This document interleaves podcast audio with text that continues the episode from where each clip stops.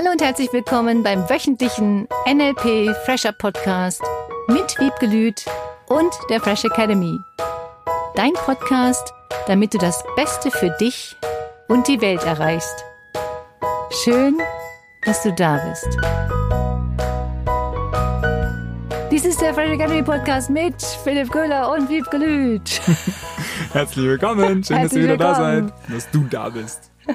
Ja. Und ich bin noch im Thema Veränderung. Mhm. Und was ich jetzt super fand, ist zu merken, in welchen Bereichen meines Lebens oder dass ich mich, mir da überhaupt Veränderung wünsche, was mir vorher noch nicht so klar war. Mhm. Und ich habe gelernt, es gibt diese Alarmglocke da in mir drin. Ja.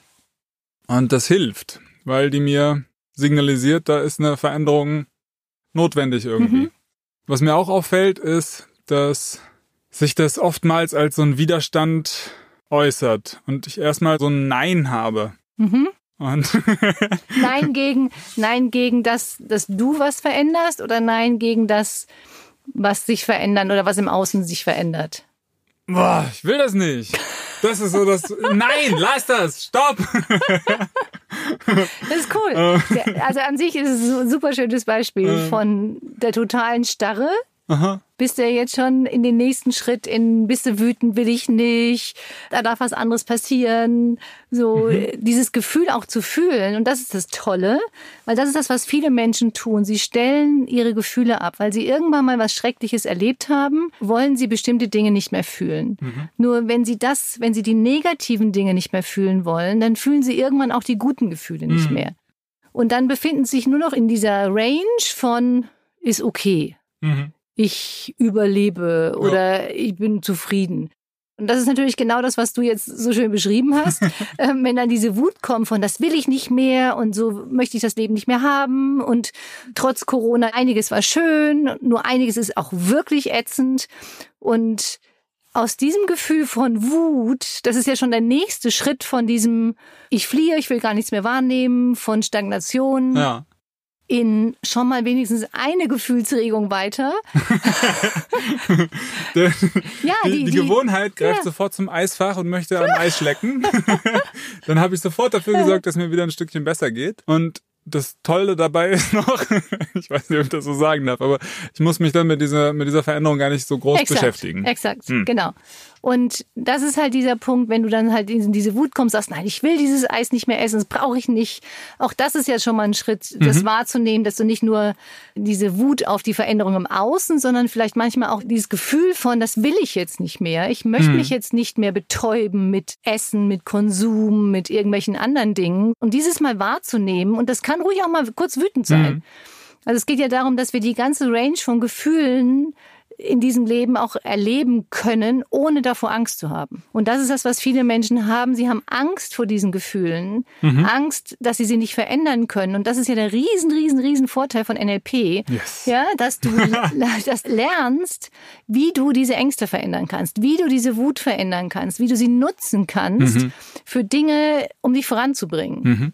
ohne jetzt die in sich reinzufressen. Das ist ja, was manche Menschen auch tun. Sie fressen die Wut dann in sich rein durch Konsum, durch andere Dinge dann wieder, weil sie sie nicht mehr fühlen wollen. Und es gibt so tolle NLP-Techniken, die dich darin unterstützen, diese Gefühle auch wahrzunehmen, diese Gefühle verändern zu können. Es geht nicht immer nur um Highlife und Konfetti, sondern dass du es erstmal wahrnimmst, wofür ja die letzte Woche gut war. Und auch ich habe da nochmal richtig wirklich nochmal reingefühlt in viele Dinge. Das war toll. Und dann zu sagen, wie hilft mir ein bestimmtes Gefühl, da voranzukommen? Und mal hilft mir die Stagnation, um mich auszuruhen. Oh ja, Ja, dafür ist Stagnation mal ganz nett. stimmt. Nur um wieder da rauszukommen, da hilft mir schon dieses ein bisschen, uff, will Ja. ich nicht mehr. Ja. So, und das habe ich ganz ehrlich, habe ich ganz, ganz lange, habe ich dieses Gefühl von Wut und von diesem, oh, jetzt, das will ich nicht mehr, Mhm. habe ich ganz oft einfach nur weggedrängt Mhm. und weggetan, will ich nicht fühlen. Und habe das auch üben dürfen, das überhaupt zuzulassen. Mhm. Oder mich darauf mhm. einzulassen, dieses mhm. Gefühl zu fühlen, weil das ist schlecht, wenn man sich so fühlt. Wir durften zu Hause auch nicht wütend sein. Mhm. Und mir ist dann aufgefallen, dass ich Konflikte vermieden habe, weil ich diese Wut nicht haben wollte in meinem Leben oder immer schön alles harmonisch. Ist ja auch eine Gesichtsstruktur, ja, passt ja sehr schön zu einer Gesichtsstruktur. Und auch dieses Gefühl, dieses will ich nicht, auch mal so zu sagen, ohne jemanden anders damit anzugreifen, sondern es hat ja nur mit dir erstmal zu tun. So, und wenn ich merke, hm. es hat mit mir zu tun, dieses Gefühl, das will ich nicht mehr. Ich hatte neulich eine Situation, da rief jemand an und ich wusste, dieses eine Gespräch will ich jetzt nicht führen. Und dann sagte jemand, hier, nimm doch, nimm doch das Telefon, der ist doch jetzt gerade dran. Und ich, bis ich dann irgendwann sagte, nein, das will ich jetzt nicht. Ich habe jetzt gerade was anderes zu tun. Ja. Und da will ich jetzt dranbleiben und ich will dieses Telefongespräch nicht annehmen. Ja. Und ich hatte das Gefühl, ich habe es jetzt dreimal nett gesagt und derjenige hat null drauf reagiert. Auch das fand ich spannend. Mhm. Weil das ist das, was manche Menschen auch tun oder wie, wie Erziehung ja manchmal auch funktioniert. Wenn manche das dann nett sagen, dann wird das nicht angenommen. So, und manche Menschen trainieren sich darauf, nur Dinge dann anzunehmen, wenn die wirklich aggressiv gesagt werden. Hm. Also was Eltern mit ihren Kindern manchmal machen, wenn sie so inkonsequent sind und sagen ganz nett, hm. bitte mach das jetzt nicht, oder mach jetzt bitte was anderes, je nachdem. Und das Kind macht es trotzdem. Und das Elternteil ist dann nicht konsequent, dann sag es das nächste Mal auch nochmal, komm, jetzt mach doch, ich habe dir gerade gesagt, und dann wird das immer angenervt und irgendwann ist die Mutter oder der Vater so wütend, dass er dann sagt, jetzt hör auf damit, so. Mhm. So Be beziehungsweise so wie ich es mir gerade umbaue in meinem Kopf, der, der Veränderungswunsch in mir drin, der ist so deutlich und stark. Ja. ja. Nur was ich daran so spannend finde, ist, dass die Kinder darauf trainiert werden, erst dann wirklich zu reagieren, mhm. wenn die Eltern ein bisschen aggressiv werden oder dann von mir aus richtig mhm. aggressiv werden. Und da trainieren die Eltern selber ihre Kinder hin. Unbewusst so. Unbewusst. Ja. Und ja. natürlich die Kinder, und das ist ja auch ein wichtiger Punkt, wir selber uns ja auch. Ja. So, das heißt, wenn die Eltern ja. sich mit dem Kind so verhalten, machen sie das mit sich selber auch. Sie nehmen sich was vor und sagen, ich räume jetzt den Garten auf oder die Spülmaschine aus und das nächste Mal, ach, ja, ich räume die Spülmaschine auf mhm. und dann, oh, ich muss die Spülmaschine aufräumen. und dann werden sie irgendwann, ach, wir trainieren unser Unterbewusstsein ja auch mit solchen Sachen. Ja. Das ist ja nicht nur, wie gehe ich jetzt mit meinem Kind um, sondern egal, was wir tun im Leben, trainieren wir bestimmte Muskeln von Verhaltensweisen. Mhm. Und mit allem, was wir tun. Mit allem, was wir tun, yes. exakt. Mit allem, was wir tun, trainieren wir immer bestimmte Verhaltensweisen. Und wir Menschen haben eine bestimmte Range von Verhaltensweisen. Die nutzen wir natürlich im Positiven wie auch gefühlt im Negativen. Mhm. So, das heißt, manche Menschen stehen immer früh auf, die machen den Wecker sofort auf und sagen einfach, steh einfach auf am Morgen. Und manche drücken halt fünfmal den Snooze-Button. Und jede dieser Verhaltensweisen hat irgendwo einen positiven Einfluss oder beziehungsweise jede dieser Verhaltensweisen hat eine positive Absicht. Ja. So. Und diese Verhaltensweisen trainieren wir. Das heißt, das Gehirn will natürlich, sind wir wieder bei dem Gehirn, will natürlich, dass diese Verhaltensweisen möglichst immer konstant bleiben, damit es nicht so viel arbeiten muss, unser Gehirn. Mhm. Wenig so, Veränderung. Genau, möglichst wenig Veränderung. ja. ja, und ich liebe umziehen. Ja. Mhm. Und manche sagen, wie kannst du nur? Und ich glaube, dass ich durch dieses viele Umziehen, ich habe, glaube ich, irgendwie neulich aufgeschrieben, ich bin schon 17 Mal umgezogen in meinem Leben, wow. habe ich natürlich ganz viele neue Sachen kennengelernt, neue Menschen kennengelernt, neue Gegenden kennengelernt, selbst wenn ich im, hier in der Gegend ein paar Mal umgezogen bin. Auf der anderen Seite kostet es unfassbar viel Geld im Vergleich. Mhm. Ja, wenn ich mir überlege, wie viel so ein Umzug kostet, mhm.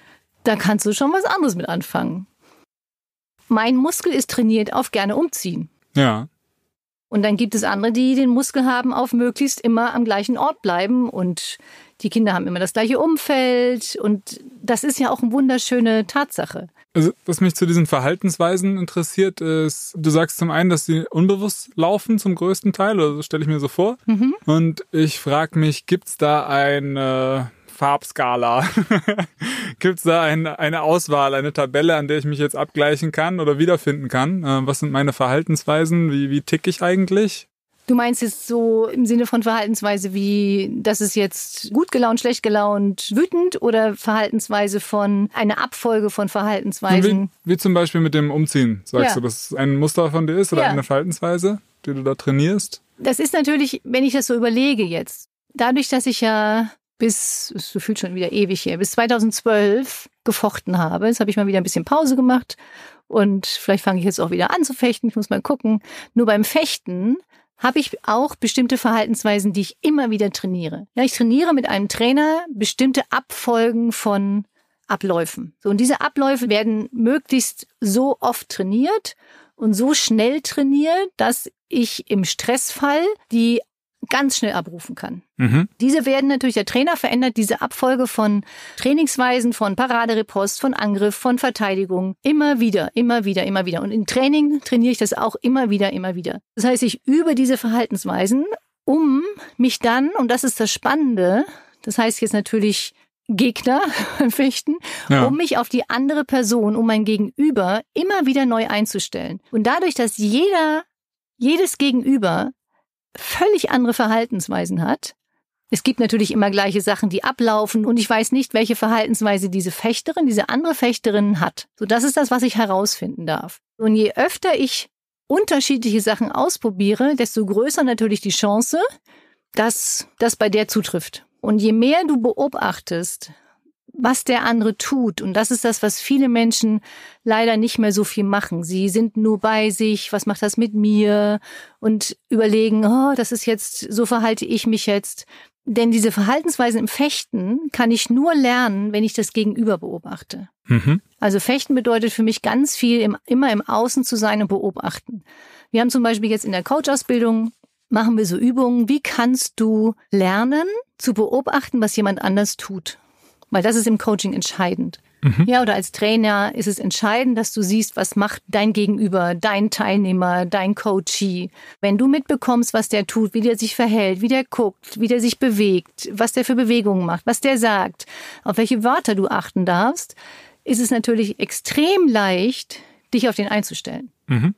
Und das ist, gilt für mich für Partnerschaften, das gilt für mich für Kindererziehung, für Lehrer, für das ganze ganze Programm. Und das fängt bei mir an, und da sind wir wieder bei dem Thema, was du vorhin gesagt hast, beim Thema Selbstbeobachtung. Wenn du deine eigenen Reaktionen kennst und weißt, wie du auf etwas reagierst, ohne dem anderen jetzt gleich vielleicht die Schuld dafür zu geben, du hast das gemacht, deswegen fühle ich mich jetzt so, ja. sondern eher mal dieses neutrale Beobachten, wovor hast du denn jetzt Angst, dann kannst du aus entspannterer Ebene gucken, was das alles für dich bedeutet. Ja, absolut. Also ich finde dieses Beispiel vom Fechten finde ich toll, weil es eben auch den Umgang mit Veränderungen, den kann ich mich insofern wappnen sozusagen ja. oder gegenüberstellen, indem ich beobachte, welche Formen der Veränderungen treten in meinem Alltag irgendwie ja. regelmäßig auf genau. und wie reagiere ich darauf. Und diese meine eigenen Reaktionsmuster kann ich quasi immer wieder in verschiedener Form üben. Mhm. Und dann gibt's ja trotzdem wieder eine Veränderung, die kommt. Ja. Plötzlich hat der Gegenüber ein rosa, genau. was auch immer, ja. Osterkostüm ja. ähm, und durchbricht meine erlernte, geübte exakt, Routine. Exakt, genau. Ja. Und deswegen ist es so wichtig, diese eigenen Verhaltensweisen zu beobachten. Wie verhältst du dich? Was machst du immer gleich? Auch das, das ist ja dieses typische, was jeder kennt. Probier einfach mal jeden Tag was Neues aus. Geh einen anderen Weg, zieh was anderes an, mhm. zieh die Klamotten anders an. Das habe ich so wie im Practitioner auch noch nie geübt gehabt, dass ich wirklich ganz bewusst komplett aus meinem Alltag äh, ja. unabhängig heraus neue Dinge ausprobiere. Ja, und das ist Spannend. wirklich toll, was macht dich flexibel? Mhm. Und das ist ein ganz wichtiger Punkt, finde ich, im Umgang mit dem Alltag. Dieses flexible Verhalten können, dieses, wenn etwas im Außen passiert, mit dem du überhaupt nicht rechnest, kann es mal sein, ja, diesen Kampf, Flucht, Stagnationsreflex zu haben. Und das kann auch mal, wenn es was Schlimmes ist, darf das auch mal eine Weile dauern. Das ist auch okay. Es gibt das Trauerjahr, wie es so schön heißt. Es gibt jetzt bei Corona, das war wirklich eine Umstellungssache. Also dieses war sehr witzig. Ich sprach neulich mit der Mutter, die sagte, die Kinder waren am Anfang, das war so schrecklich, dass sie zu Hause sein mussten. Und dann kam die Phase, wo sie wieder in die Schule gehen sollen und dann sagten die Kinder plötzlich, ich will doch nicht mehr in die Schule, das ist so schön zu Hause. Das heißt, es kommt wieder die nächste Veränderung und da weigert sich das Gehirn dann praktisch wieder, weil sie sich das jetzt drei Monate gewöhnt waren. Yep. Das ist so faszinierend, finde ich, wie schnell sich das Gehirn an die Dinge gewöhnt, die dann wieder neu sind. Deswegen, je mehr du das Gehirn trainierst, immer wieder neue Dinge zu tun, auch in diesem Alltag. Ich fand diese Videos so witzig zum Teil, die in dieser Corona-Zeit kamen, was die Leute sich alles überlegt haben.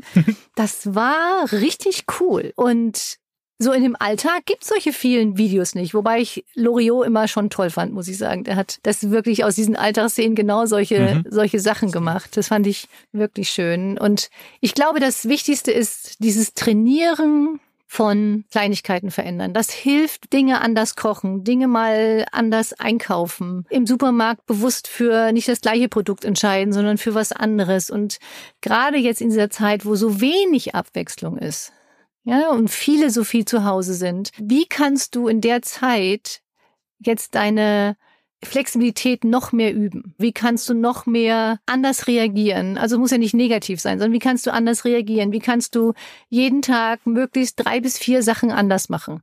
Da sind wir jetzt bei der Unterstützungsaufgabe, siehst du? Ja. Wenn du jeden Tag nur eine Sache anders machst als sonst. Einfach mal zur Erinnerung. Ich weiß, das wissen ganz viele. Nur diese Erinnerung, vielleicht auch einen Zettel irgendwo hinhängen. Was mache ich heute anders? und bewusst eine Sache. Ich übe das im Moment auch. Ich versuche meinen Tee nicht mehr mit ganz viel Honig zu trinken, sondern umzustellen auf Stevia und mache manchmal jeden Tag einen Tropfen und ein bisschen Honig dazu. Also wirklich, dass es jedes Mal ein bisschen anders schmeckt.